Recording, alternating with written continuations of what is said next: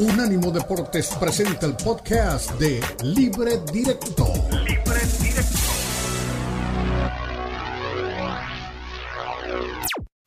Libre Directo en Unánimo Deportes.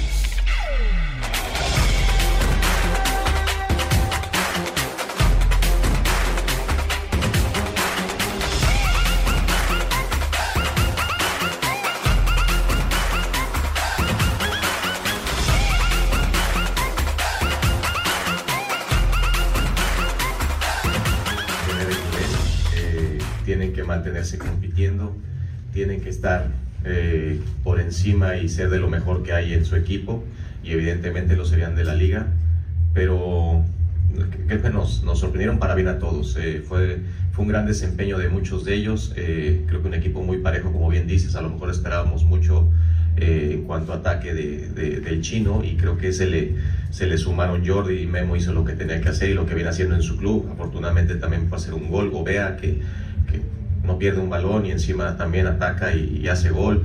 Mismo Rodrigo López, que tiene muy pocos minutos en primera división y creo que hizo un partidazo, es muy inteligente, entiende muy bien el juego. Y, todos, ¿no? Todos. La verdad que unos con más experiencia que otros, pero en selección nacional creo que hoy el equipo muy comprometido, eh, eh, muy decidido a sacar eh, o a dar lo mejor de ellos para ganar el partido. Así es esto.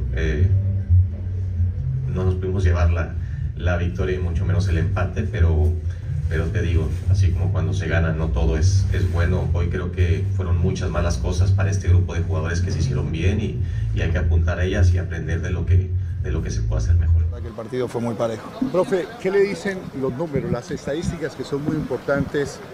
¿Va bien el proyecto con esos números? ¿Tiene esa confianza de que los números te respaldan el proyecto Néstor Lorenzo con este invicto que, que, afortunadamente se mantiene en esta temporada con este partido? Sí, yo lo dije el otro día, ¿no? el, invicto es algo que, es perecedero. Lo importante es lo que se busca, lo que se, lo que se muestra a partir de, la intención del equipo, ¿no? Y eso, con eso estoy conforme. Después el invicto sabemos que alguna vez se va a terminar y, bueno, ojalá que no, pero es imposible, ¿no? Esas cosas eh, y bueno, muy contento, muy agradecido a, los jugadores que vinieron en, sus días libres, sus días de, vacaciones prácticamente para, para, afrontar estos compromisos que, nos sirven para, para tener un, mejor abanico de, posibilidades en el futuro. ¿En el balance lo deja satisfecho? Sí, sí, creo que han jugado jugadores muy jóvenes, que, que nunca habían jugado, han debutado muchos jugadores y, me deja muy conforme la actitud, ¿no? la, de, nunca darse por vencido, la de siempre ir a buscar. Y, bueno, eh, eh, contento con, todo el, con todo el equipo, con todo el grupo, pero, pero bueno, vimos, vimos puntos eh, importantes que ya lo vamos a analizar. No voy a dar nombres, pero, pero bueno, cada uno sabe cómo rindió y, y, que está para más. Muy bien, ahí vi pasar a Rafael Ramos Villagrán ahí detrás de Lorenzo. Ah, yo no lo vi, a ver. ahora búsquelo ahí por mí en cualquier momento porque está, pasa, pasa. Pero ¿qué le pasó a Rafa? Si Rafa lo ve uno al aire y es un torbellino, así se ve grande, rápido. Lo vi pasar y pensé que le faltaba un bastón. Ahí lo vi pasar detrás de Lorenzo ahora, pero Sí, sí, sí, es increíble. Pero no, es broma, es broma, es broma. Es, broma. Sí, sí, él se agota porque es que le pesa el cuerpo. Eso es lo que le pasó lo de Chuck Blazer. Las rodillas no responden al peso, al peso del abdomen. Mírelo, mírelo, mírelo. Ay, además va con mascarilla. Mascarilla. Ah, es para evitar morder a alguien, sí. Bueno, muy bien, don, don, don Dani. Oye, eh, qué ojos, Mayorga. O sea, yo estoy viendo a Néstor y tú atrás observando a Rafael Ramos. hay que tener la, la, picture completa siempre en la cabeza, pero vayamos a lo que vinimos. El partido, el, el ah, bueno, el, filósofo John. Eh, eh, ah, no, Forni. a ver, el partido como tal me gustó tanto México como me gustó Colombia. Y yo le cuento, le soy honesto, yo no esperaba lo más mínimo ni del uno ni del otro. La entrega de esos muchachos, yo no sé si eso es lo que lo salvó también, de los dos equipos, porque qué manera de entregarse los dos equipos en la cancha. Y muy bien porque eso le sirvió a la gente. La gente fue injusta al final, hombre. 74 mil pagaron boleta. Es increíble como los mexicanos. Bueno, había como 10 mil colombianos también que caen en el cuento del sentimentalismo. Sí, sí, sí. Pero a ver, no, no, no piten a una selección que acaba de jugar como jugó México. El resultado es incidental y accidental. Pero ese equipo se entregó en la cancha. Yo no sé si ustedes vieron el mismo partido o yo me, me emocioné más de la cuenta. No, no estuvo mal que te emocionaras. Yo creo que más que un buen partido, fue más de lo que esperábamos, ¿no? Puede, puede que vayamos por ahí. O sea, yo esperaba un bodrio de partido y de pronto me di partido entretenido. Tampoco es el partido que todo el mundo estábamos esperando o el partido del año, pero pues valió la pena que la gente pagara su ticket, ¿no? Porque aquí creo que fue Ceballos el que recomendaba, no compren ese boleto, váyanse a hacer cualquier otra mejor cosa para gastar su dinero de Navidad, pero bueno, la gente estaba ahí contenta, pasándola bien. Es Ceballos, eh, es Ceballos. Ceballos se desmaya y no vuelve, Ceballos se desmaya y no vuelve en sí, sino vuelve en no. Él, es, negativo. todo negativo, todo negativo. Pero bueno, en este caso, hablando de, de la selección mexicana, pues creo que, a ver, Ricardo, no quiero sonar amargada como Fernando Ceballos o no quiero sonar negativa. Creo que al final este grupo de jugadores hace un esfuerzo, pero me llamó tanto la atención, por ejemplo, ¿no? De futbolistas como Villalpando, como eh, Cortizo, como, mm, ¿qué otro? Memo Martínez. Ves a tanto jugador ya cerca de los 30 años que hoy no puedes pensar que esta sea la base de tu selección joven. O, esta, o esta sangre que dices, es que son los que vienen para el futuro de la selección. No, no creo.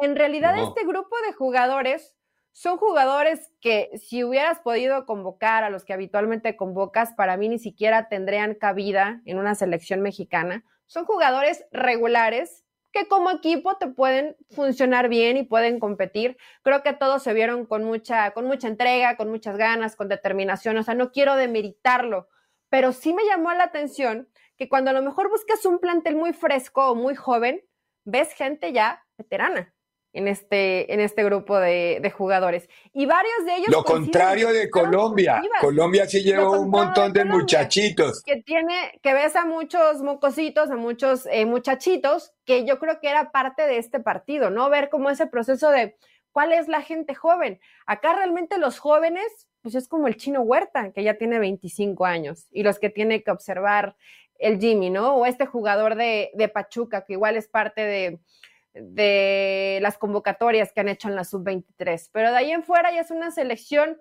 madura, es una selección que la mayoría de ellos ya llevan buen rato en primera división y de muchos de ellos, de los que se esperaba un talentazo o que sobresalieran y que se quedaron ahí, Ricardo, en la medianía de la competencia del fútbol mexicano. Es lo no quiero ser amargada ni aguafiestas, ¿no? Pero eso, eso me dolió porque al verlo yo vi Colombia y digo, mira, cuántos chavitos. Y veo lo de México y digo, ya son puros, de, o bueno, no puros, pero la mayoría de 30 No, bueno, Colombia tenía a Ospina, que ahora entiendo porque es el ah, tercero o cuarta opción de eso, y tenía a Roger para que apagara un incendio. de resto, el más, el más viejo era Cuando Cucho. Lo vi con los ojitos vidriosos con el himno nacional colombiano, me acordé de ti, Ricardo dije, Ricardo, ¿cómo dice que a los seleccionados no les conmueve? A Ospina sí le sigue conmoviendo estar con la selección. No, a todos les conmueve.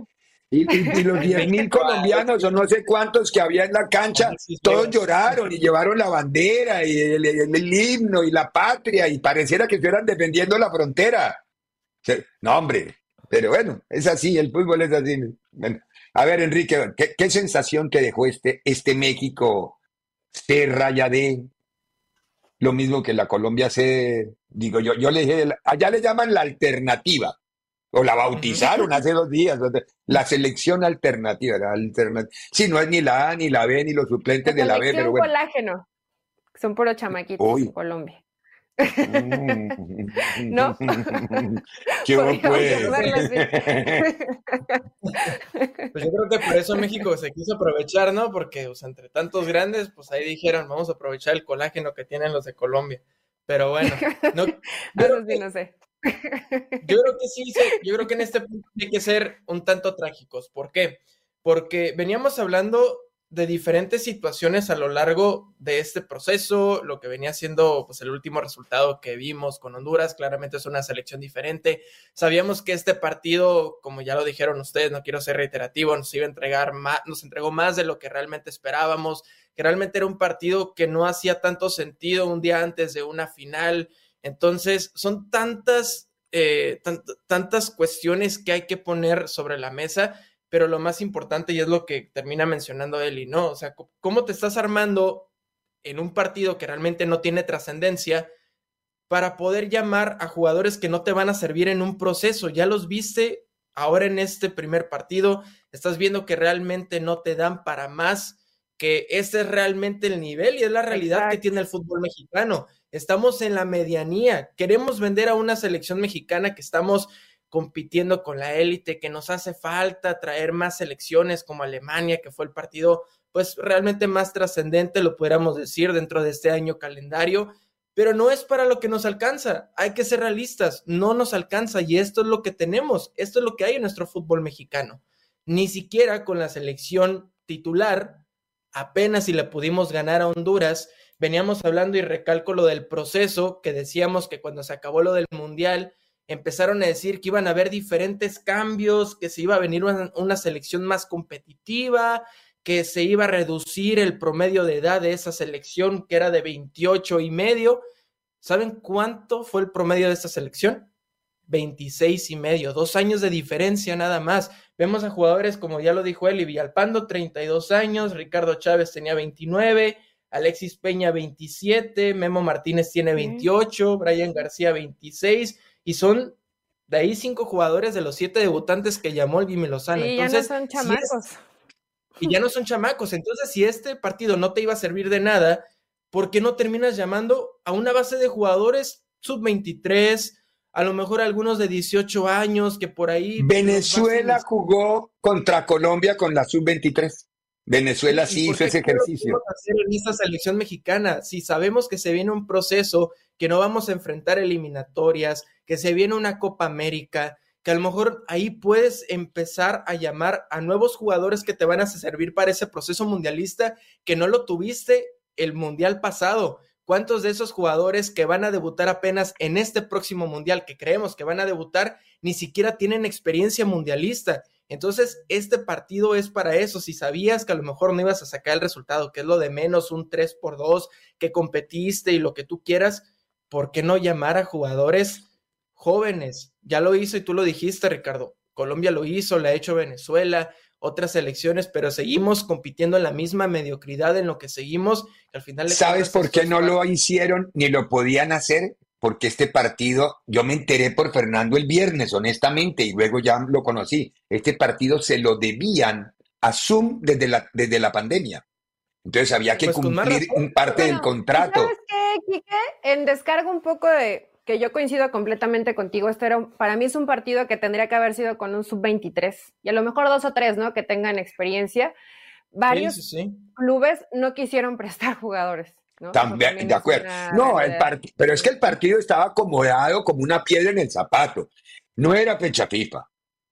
las finales de Colombia y las finales de México atravesadas con los mejores jugadores. Y aparte algunos técnicos en México, como en Colombia, dijeron, no, no, no, no los prestamos porque ellos van a comenzar, tienen necesidad de descansar para ir luego a la pretemporada.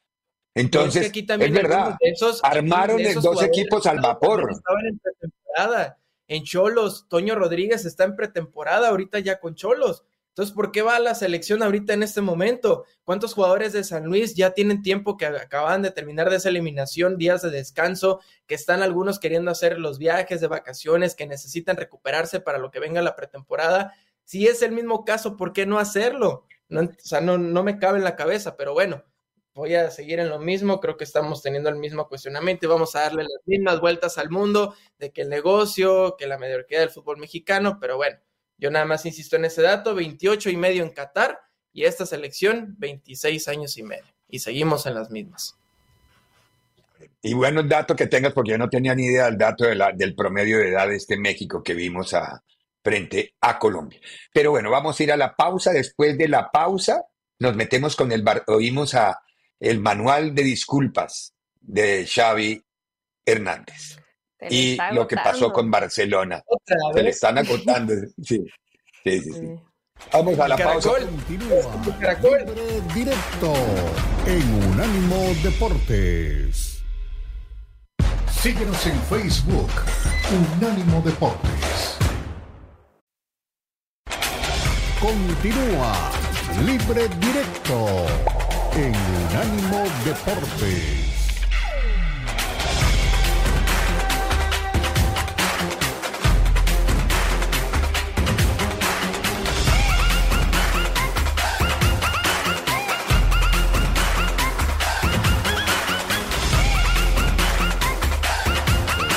había, que sumar de tres en tres, es un punto, para nosotros es, insuficiente.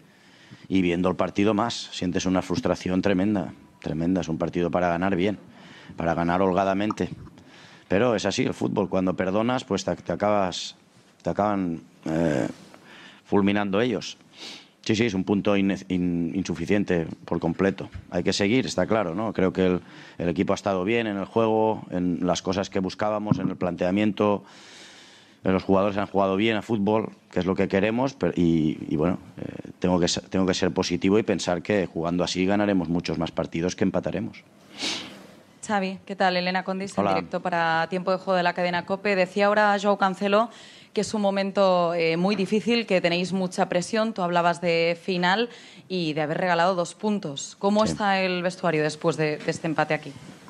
Pues como yo, frustrado, enfadado, eh, contrariado, decepcionado, porque además creo que hemos hecho un partido para ganarlo muy bien.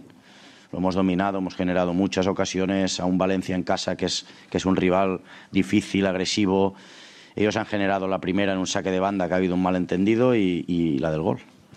La del gol que es un error nuestro también puntual que nos está pasando factura esta temporada en liga. ¿no?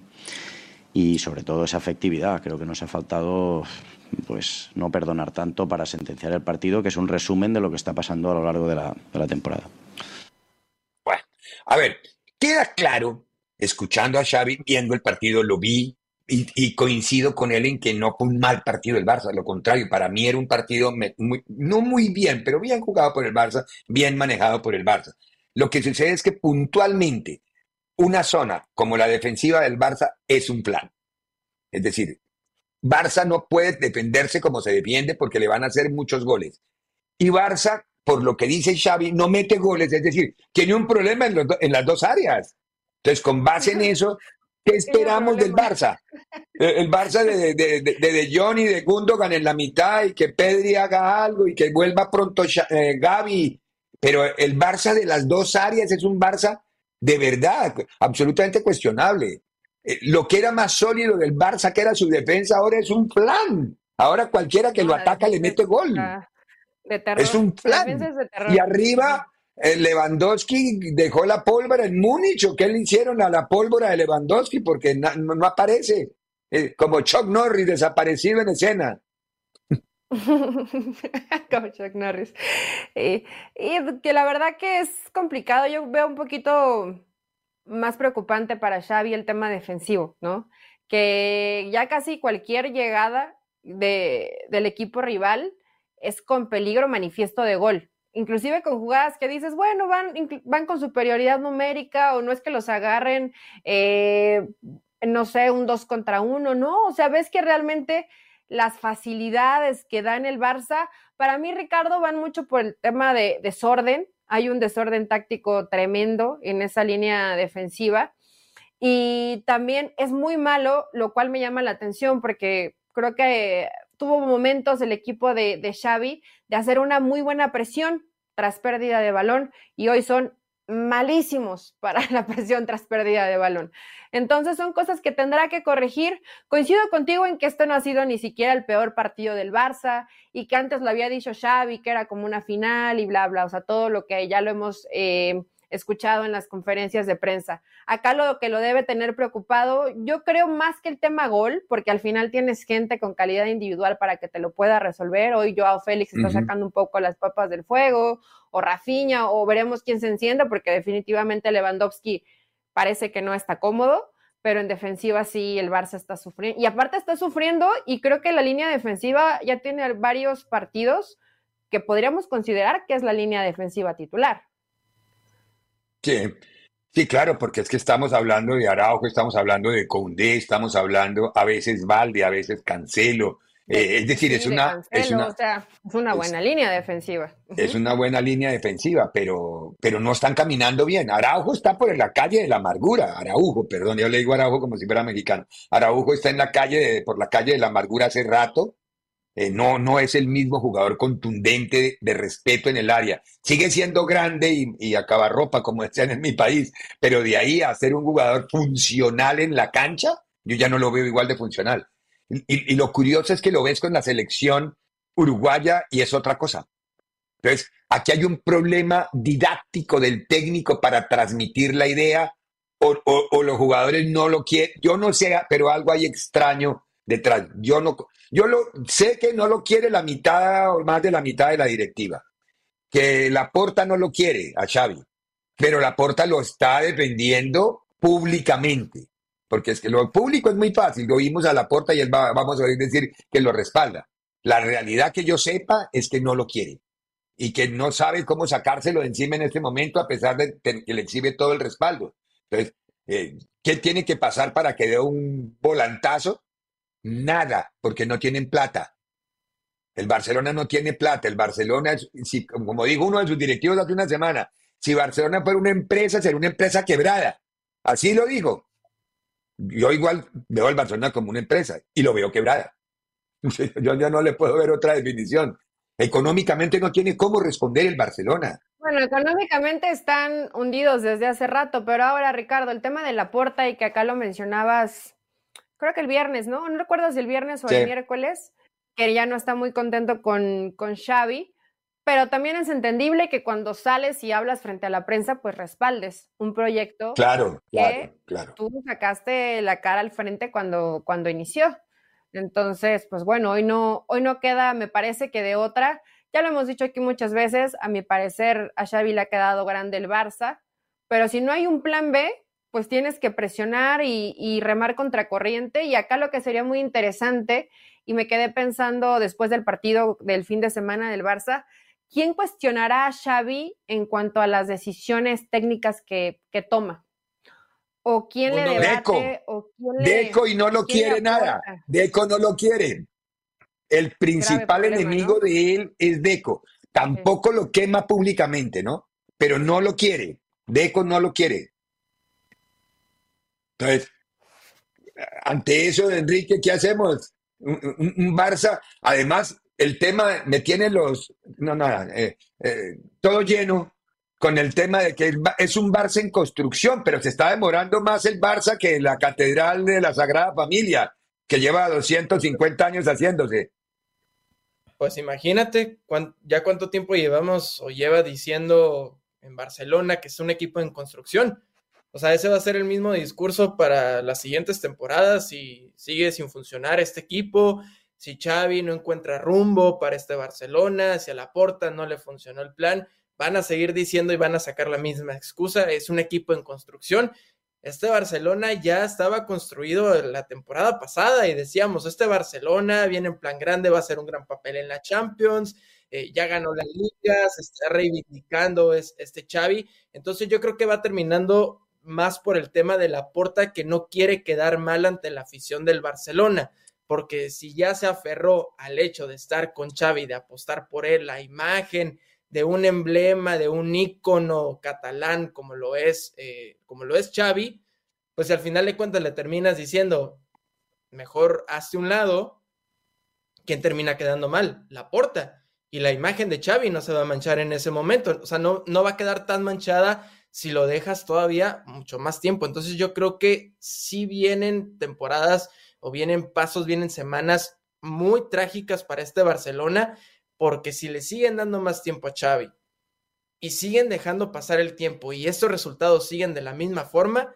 el que va a quedar peor es el mismo Xavi y su nombre va a quedar manchado a pesar de toda la historia que tiene como jugador, porque el, el futuro, el presente más reciente que vamos a tener, pues va a ser lo que hizo como entrenador, ya lo dijeron ustedes, la, eh, la, temporada pasada apenas recibió 20 goles en contra en toda la temporada, hoy ya tiene 19 y apenas vamos en la jornada que es 17, 14. Sí. Entonces, ¿qué sigue de esto? Cancelo, tiene mucha potencia la ofensiva, pero está perdido, vienen los balones en el gol del Valencia, viene precedido de un rebote, no se halla, se desubica, entonces Lewandowski, lo mismo igual, ¿cuánto tiempo seguimos esperando a Lewandowski que dé el ancho de lo que fue en el Bayern? No lo está dando y la frustración viene de todos los jugadores, Gundogan que ya evidenció a Xavi, que no hay un liderazgo en este equipo, no lo tiene el propio técnico y lo venía diciendo lo que dije hace rato con Ancelotti. Los buenos técnicos se dan por cómo gestionan un plantel. Xavi no sabe gestionar un plantel y mucho menos un Barça que como ya lo dijo Eli, le está quedando demasiado grande a ese Xavi. Desafortunadamente sí. Hay algo que ya ha llegado a permear inclusive al tema de broma en las redes sociales. Los discursos siempre llenos de disculpas de Xavi Hernández. Hay un meme, o meme como se le dice en español, de Xavi que está causando mucho furor en las redes sociales que nos lo acaban de enviar. Veamos cómo la percepción que hay en las redes sociales de Xavi Hernández después de los partidos. Eh, hemos perdido contra el Amberes porque la luna estaba cuarto menguante y daba un efecto inesperado al balón. Además, el césped no era lo suficientemente verde como, como para imponer mi filosofía de juego, pero lo peor eran los caracoles que habían en el campo que entorpecían nuestros pases. bueno, ahí, tiene, eh, ha llegado este punto. Hasta sentí feo. lo, han convertido en, un, en un chiste. De verdad, esto no, no, no, no es con la intención de burlarnos, pero es que esto es lo que genera la cantidad de disculpas que da Xavi después de un partido y que no, hay un ya correctivo. No hay que decir nada, Ricardo. Ya no hay que decir nada de Xavi porque le vamos a estar metiendo más presión y va a ser por nuestra culpa que, que el Barcelona no ha andado, ¿eh? Ya dijo que Ya lo dijo, que la prensa era la culpable de que el equipo no jugara bien. Mucha presión para un equipo de Barcelona, mucha presión. Sí.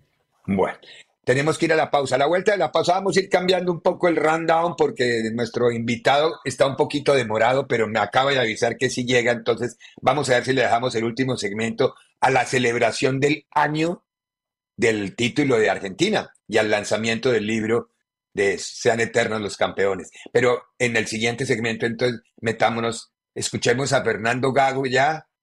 No sé si ya llegó Anselmi o no llegó Anselmi. Yo creo que Anselmi ya está en México, pero no sé si ya hay algo de, de, él y también podemos hablar un poquitito del Super Mundial de Clubes. Pausa y regresa. En breve continúa Libre Directo en Unánimo Deportes. Continúa Libre Directo en Unánimo Deportes.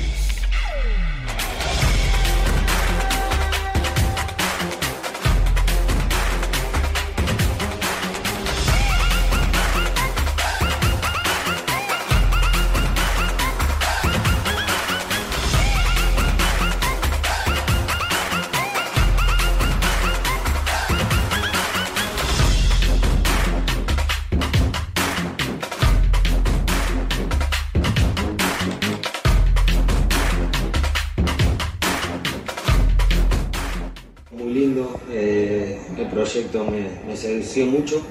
Y bueno, a partir de ahora empieza un, camino nuevo, eh, en un país distinto, en un fútbol distinto, así que tratando de aprovecharlo al máximo. Hablabas del proyecto, ¿fue por ahí lo que más te sedujo de este nuevo desafío? Porque tuviste otras ofertas también.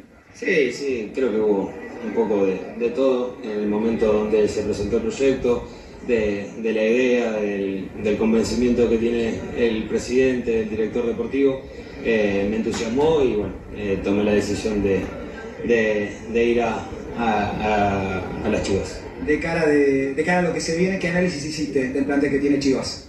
Ah, es un, un análisis bastante amplio. Eh, todavía me quedan por resolver algunas cosas que ya empezaré a hablar con, con, con el club para, para, empezar a tomar decisiones. Ah, no sé si hay imposible, sí sé que desde el primer minuto, junto con, con Iván Alonso, nos alineamos en el proyecto, nos alineamos en este cambio de transformación que queremos proponer, nos alineamos en construir un equipo competitivo.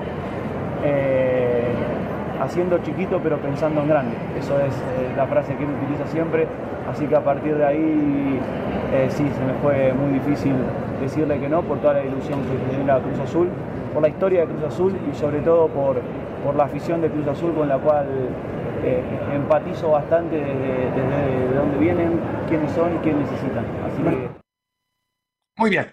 Son las dos caras nuevas que tendremos como directores técnicos en la Liga Mexicana, en la Liga MX, en el próximo torneo. El uno, Fernando Gago.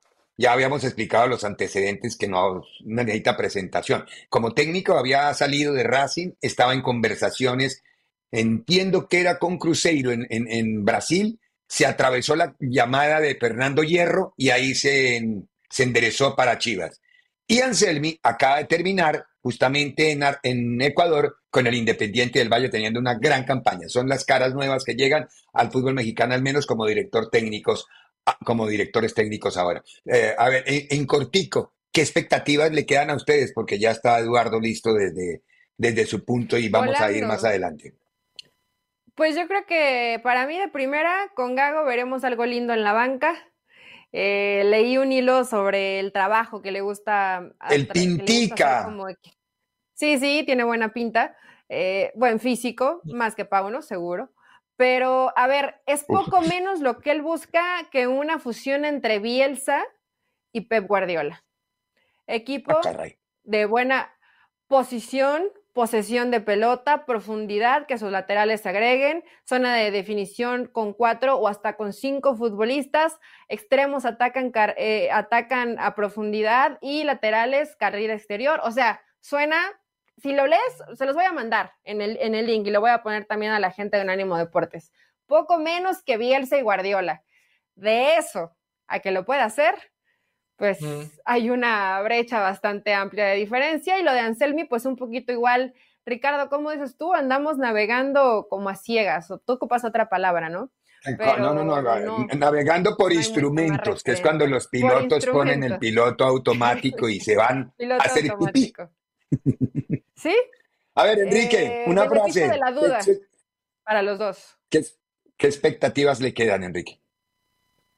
Muy pocas la verdad muy pocas. Eh, estudié más, más a Gago que, que Anselmi y pues lo que dice él, o sea, realmente sí, es un técnico que le gusta mucho el juego ofensivo, que, pero que es muy malo defensivamente y los números que dejó en Racing con esas estadísticas pues eh, son evidentes, ¿no? O sea, es, fue una de las mejores tres ofensivas en, en, el torneo y la segunda peor defensiva, o sea, si va a meter cinco, le clavan cuatro, le meten seis y como dijo él, o sea, realmente con Chivas, que que realmente tiene, tienes equipo para eso. No lo creo. Viene JJ Macías, a lo mejor ahí contratas algún otro centro delantero, pues decían que Memo Martínez, eh, y bueno, pues por las laterales, ¿a quién metes? Chicote se te va, que era el que más tenía profundidad, según, pero bueno, ahí Esperemos, hay que darles el beneficio de la duda, esperar que trabajen, que los resultados lleguen, no, no hay que pegarles de entrada sin solamente por, por los antecedentes. Tenemos que ir a la pausa, a la vuelta de la pausa Hoy hace un año se levantó el trofeo, el TRI. No, no, no el TRI mexicano, el TRI de Argentina, el tricampeonato de Argentina. Ahí íbamos a tener a Eduardo Vizcayar, que lanzó su libro la semana que terminó sobre este tema y vamos a ver parte de las celebraciones de lo que fue esta justa, que para los argentinos ha sido notable y épica. A un año de levantar la Copa del Mundo con Messi en territorio de Qatar. Pausa y volvemos. En breve continúa Libre Directo en Unánimo Deportes. Escúchanos 24-7 en las plataformas de TuneIn, iHeartRadio y Odyssey. A-U-D-A-C-Y. Odyssey.com.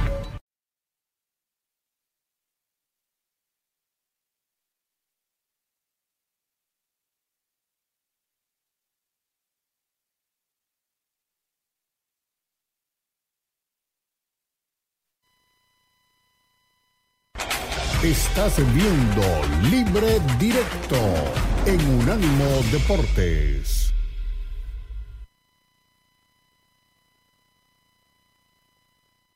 Estas imágenes que ustedes están observando le dieron la vuelta al planeta hace un poquito menos de un año, unos días después de cuando llegó la selección Argentina, territorio de Buenos Aires, estamos viendo el obelisco, y la forma como masivamente se volcó el aficionado. Yo no, yo no creo que sea solo el aficionado. Argentina se volteó alrededor de su equipo. Eh, era algo que tenía muy guardado el equipo argentino, que lo pudo expresar afortunadamente, que lo convirtió en título y que, y eso se lo voy a preguntar más adelante, Eduardo, ¿este es un título de Argentina o es un título de Messi? Don Eduardo Vizcayar, aquí lo tenemos en, contacto en este momento. ¿Cómo estás, querido Eduardo? Esta semana pudimos asistir al lanzamiento de tu libro, Sean grandes los campeones, sean eternos los campeones, perdón, es el nombre del libro. Eh, pero todas estas imágenes que te dicen, ahí lo tienes, exactamente, ahí tienes el libro. Es un ah, libro de una presentación espectacular. Es un libro de fotografía con, con, relatos de algunos periodistas argentinos y algunos otros escritos de Eduardo Vizcayar que lo están viendo. Muy, muy bien. Usted sabe de tele, ya vi que vio por dónde va la mano de la luz, la lámpara y va enderezando. Perfecto, don Eduardo. Ahí está el libro, no hay drama. Eh, Eduardo, querido, hoy hace un año justamente se coronaba Argentina. Es decir, me salió mejor a mí el show hoy que a ti en la presentación del lunes, que fue notable, además en Books and Books de Coco Nugro, con una masiva asistencia de cronistas y hasta de aficionados que hablaron con Eduardo y le hablaban de diferentes rincones y que llegaron allá, no sé cómo llegaron, no lo sé, pero llegaron. A ver, Eduardo querido, ¿qué, significado tiene? Primero el título, segundo el libro y tercero, ¿el título es de Argentina o el título es, el mundo quería que fuera Argentina o el mundo quería que fuera Messi? ¿Qué percepción tienes tú? ¿Cómo te va, Ricardo? Un abrazo para todos ustedes. y bueno, la verdad es que la sensación que yo tengo es que el título es de Argentina, que lo celebra todo, o lo celebró y lo sigue celebrando todo el pueblo argentino, pero que eso en Argentina. Yo creo que en Argentina ha habido mucha gente que ha entrado en esa, en esa comparación eterna eh, entre lo que sea y Maradona. Y en esa comparación entre lo que sea y el mito, el mito siempre gana. Entonces creo que durante muchos años Messi tuvo que cargar con esa mochila y a partir de esa mochila creo que ha, habido mucha gente que eh, le ha quitado mucho mérito ilustre a su ilustre carrera. Entonces, eh, mi percepción es que desde hacia afuera, o sea, desde las fronteras hacia, hacia afuera, eh, el título es más de Messi que de Argentina.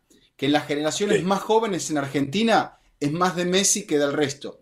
Y que para los veteranos o la gente que lo vive con un poco más de, no sé, de otro sentimiento, no quiero decir resentimiento, eh, creo que le, lo ve como algo más de Scaloni, del cuerpo técnico, de Dibu Martínez, de Ángel Di María. Pero creo que a todos, como vos bien lo recordás, eh, Ricardo, como pasó en el 86 con Bilardo, a todos le han tenido que pedir perdón, porque el argentino siempre es un personaje que se lleva a todo el mundo por delante y que siempre sabe todo y que siempre es mejor que todos.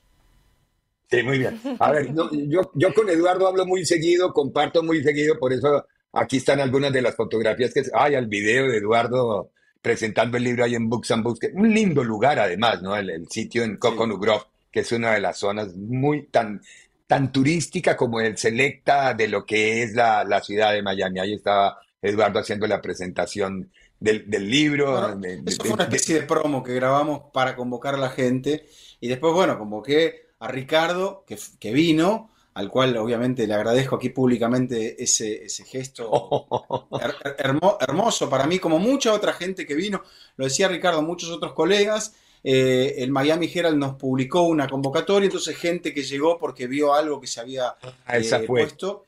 Exactamente, sí, hubo un trabajo de, el colega Erwin Pérez me hizo un trabajo de relaciones públicas allí, vino otra gente, pero lo que más lo que mayor alegría me dio fue, bueno, eso, la convocatoria eh, hacia tanta gente y que tanta gente viniese, como el caso de Ricardo, por ejemplo. Ricardo yo hacía mucho tiempo que no lo veía, y bueno, verlo allí, como siempre, como un dandy, llegó Ricardo, este, fue una enorme alegría. Muchas gracias. Ahí lo dejo con Elizabeth Patiño, que la conoces y sabe, un montón de fútbol. Hoy tenemos las divisiones inferiores. Hoy está Enrique Cano porque Ceballos, como Chivas, desapareció él desaparece, ¿no? Entonces él no aparece cuando, eh, cuando tiene contrastes. pero... porque... No, el meme, de, el meme de, de, Xavi Hernández. Pero a, ver, Eli, ahí tienes al maestro Vizcayarelli, querida. No, es que yo sentí envidia de ti, Ricardo, porque dije, bueno, pudiste estar en la presentación y obviamente Kike y yo no pudimos estar en esa presentación. Eduardo, te mando, te mando un saludo. Y para la gente que todavía no tiene este libro en sus manos y también preguntarte si se puede encontrar digital, ¿qué, ¿qué nos tiene que llevar a buscar y a leer Sean Eternos los Campeones?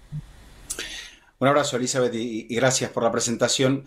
Eh, varias partes. Primero que vamos a tratar de estar, por ejemplo, en México, eh, en un evento en la primera parte del mes de enero, para presentarlo por allí. Hay muchos amigos en México que me lo han reclamado, hay muchos amigos que he dejado, gente muy querida, porque mi carrera ha transcurrido un poco aquí, un poco allá, con el tema de la Champions, aquel grupo que armamos con, con Luis Omar Tapia, con Diego Balado. Así que bueno, eh, eso por un lado. Después hay una web, sean eternos los campeones 2022 en números.com. Eh, ahí está la web donde eh, es sencillo, o aunque a veces no se puede captar del todo, pero de última hay un contacto, allí nos pueden enviar un contacto. Si tienen alguna dificultad, el correo electrónico queda registrado y si son ventas en Estados Unidos, se pueden manejar una a una, cosa que un poco me ha tocado hacer de hombre orquesta por aquí, pero lo hago con mucho gusto porque la gente te compra un libro, te pide que se lo dediques y, la verdad que es una tarea preciosa, honestamente. Pero si no, también a través del perfil de Instagram, arroba sean eternos 2022, ahí también nos pueden contactar. Eh, tienen muchas formas y como te decía, esperamos eh, poder ponerlo a la venta en México con un evento allí. Eh, Estamos a punto de lanzar también la versión en inglés con un uh, compañero que Iván Heidari, que lo conoce muy bien Ricardo, eh, que Iván ¿En, hizo la ¿En, qué idioma van a escribirlo Keivan? Keivan es un políglota, de verdad. Keivan habla 12 idiomas. Verlo a él en los mundiales es un espectáculo porque pregunten iraní, pregunten portugués, pregunten alemán y, habla perfecto todos los días. Es muy simpático. Es intenso, pero es simpático, Eduardo querido, ¿no? Exacta, exactamente. Con esa intensidad y con esa, a veces simpatía, a veces un poquito más áspero, me convenció. Bueno, fue el. Que Iván tiene una historia porque él vivía en su infancia enamorado de los mundiales, Ricardo, y te digo desde el 78 para acá, que es el que recuerda viéndolos a veces los partidos en diferido. Aquí no se pasaba el fútbol en directo hace 45 o 50 años. Entonces era ese malabar y después a, la espera de que llegaran libros, por ejemplo, como este, para poder tener imágenes del Mundial. Y que iban apenas yo le comenté del proyecto, él dice, yo tengo que estar ahí de alguna manera. Entonces nada, eh, él me hablaba de una versión, y esto lo digo en la intimidad, una versión bilingüe, y yo le dije, y Iván, la verdad que a mí lo bilingüe para un libro artístico, porque yo lo considero un libro artístico, no por mi arte, que es el, haber hecho la historia y el haber trazado eh, la idea y el haber, más que nada, manejado un poco eh, la narrativa del libro, eh, es un libro artístico por, las fotografías, porque son muy bonitas. Espectacular. de Alejandro Pañi, alguna que otra imagen mía, pero son imágenes únicas, exclusivas. Entonces, eh, ¿qué iba? Le digo, me parece que colocar un texto y traducción yo no lo veía práctico, pero entonces dije, ¿por qué no hacemos la versión en inglés? Y él entró a ese proyecto y ahora estamos a un par de semanas de poder lanzarla también. A ver, don Enrique Cano, tiene alguna inquietud en corto, como le diría, al pase en corto y al pie precisito. Gracias, Ricardo. Eduardo, un gusto saludarte y es un enorme privilegio para mí poder platicar contigo. Eh, eres un ícono del periodismo y ahora que presentas esta gran pieza de arte, pues significa mucho, me imagino, para ti, como lo has plasmado. Eh, dijiste algo específico con esa situación del, tema bilingüe, el tema del idioma. Eh, tú lo viviste de primera mano, cómo transmitirle a la gente que no es argentina eso mismo que tú sentiste al vivir este mundial. Y otra segunda pregunta, rápidamente, ¿qué es lo que más te ha hecho sentir orgulloso, orgulloso ahora que ya tienes esta gran pieza en tus manos? Bueno, la transmisión, yo en realidad te digo, eh, y esto también me lo preguntaba Keivan, eh, que, que, él hacía un poco de, de, amplificador, ¿no? La verdad es que muchas veces eso es lo que tiene, que él te hace cuatro preguntas y hay una que es muy certera, ¿no? Y por eso lo rescato. Entonces, em, en algún momento él me preguntaba cómo yo había, eh, si el libro lo fui escribiendo desde Qatar. Y le dije que no. En, realidad, la, génesis del libro se produce cuatro, dos, tres, cuatro días después de llegar al Mundial. Yo comparto las fotografías que había podido hacer en la final, donde mi compañero Alejandro Pañi eh, me había prestado un lente, mejor que el que yo tenía, y ahí es donde plasmé muchas imágenes, como eh, hay una que yo creo que es la más bonita de las que yo tomé, que es la del momento preciso, este, que es la del momento en el cual Argentina se transforma en campeón. En el resto son todas grandiosas piezas de arte de, Alejandro Pañi. Pero esta imagen, este, esta imagen es el preciso instante en el cual Argentina es campeona del mundo. Entonces yo estaba en la tribuna con este lente que me había prestado mi compañero y, y comparto esas imágenes con mi hermano, mi hermano del medio, que es un médico, y, se llama Cristian, y me dijo, tienen que hacer un libro. Y yo digo, no lo había pensado, no sé si realmente valdrá la pena. No tienen que hacer un libro, me dice. Este fue el podcast de Libre Directo, una producción de Unánimo Deportes.